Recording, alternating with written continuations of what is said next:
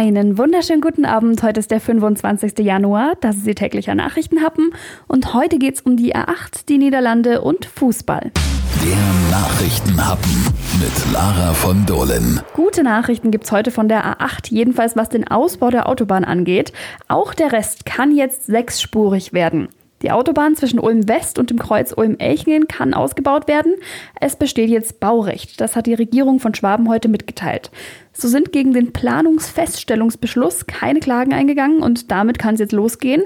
Zuvor hatte es Kritik an der Lärmschutzplanung vor allem aus Elchingen gegeben. Weil es jetzt aber keine Aussicht auf Erfolg gab, hatte die Kommune letztlich nicht geklagt. Das ist ja jetzt der letzte Abschnitt der A8 zwischen Stuttgart und München, der noch nicht sechsspurig ausgebaut wurde. Es handelt sich dabei um einen Abschnitt mit einer Länge von rund 11 Kilometern. Wann jetzt genau losgebaut wird, ist aber noch nicht klar. Es gibt noch keinen genauen Zeitplan für den Ausbau. Laut der SWP soll der übrigens 114 Millionen Euro kosten, so jedenfalls eine Schätzung von 2013. Das dürfte aber wohl teurer werden, damit rechnen die Behörden. Und sobald feststeht, wann der Ausbau startet und natürlich auch wann er fertig sein soll, hören Sie das natürlich zuerst bei Donau 3 FM oder im Nachrichtenhappen. Der Nachrichtenhappen.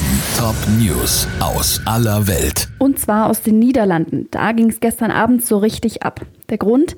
Seit Samstag ist die neue Ausgangssperre in Kraft von 21 bis 4.30 Uhr am Morgen. Ausnahmen davon gelten, um zum Beispiel zur Arbeit zu fahren oder mit dem Hund rauszugehen.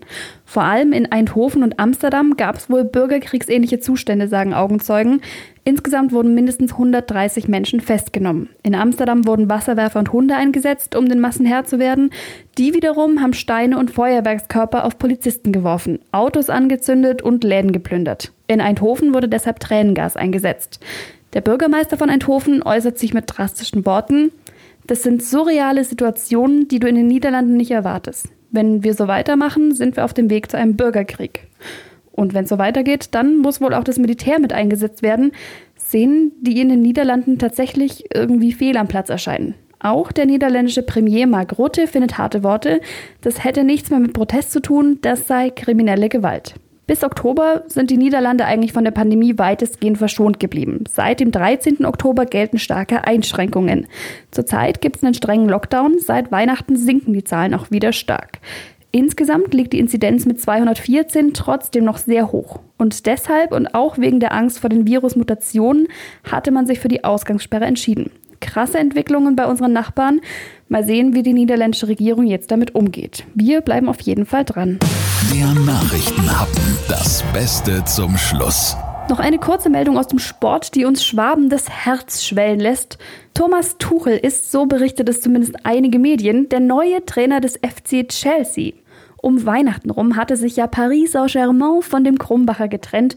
Jetzt ist er laut Bildinformationen schon in London. Und schon heute Abend soll er auch noch nach dem Training offiziell als Trainer vorgestellt werden und würde dann am Mittwoch als Coach schon auf der Bank sitzen, wenn Chelsea gegen die Wolverhampton Wanderers spielt. Glückwunsch zum neuen Job. Mein Onkel hat früher übrigens mit Thomas Tuchel schon mal Fußball gespielt. Sie waren zusammen in der Schule und er hat auch verloren. Ich finde trotzdem, das sollten Sie wissen. Einen schönen Abend Ihnen, haben Sie es gut und wir hören uns dann morgen wieder. Bis dann.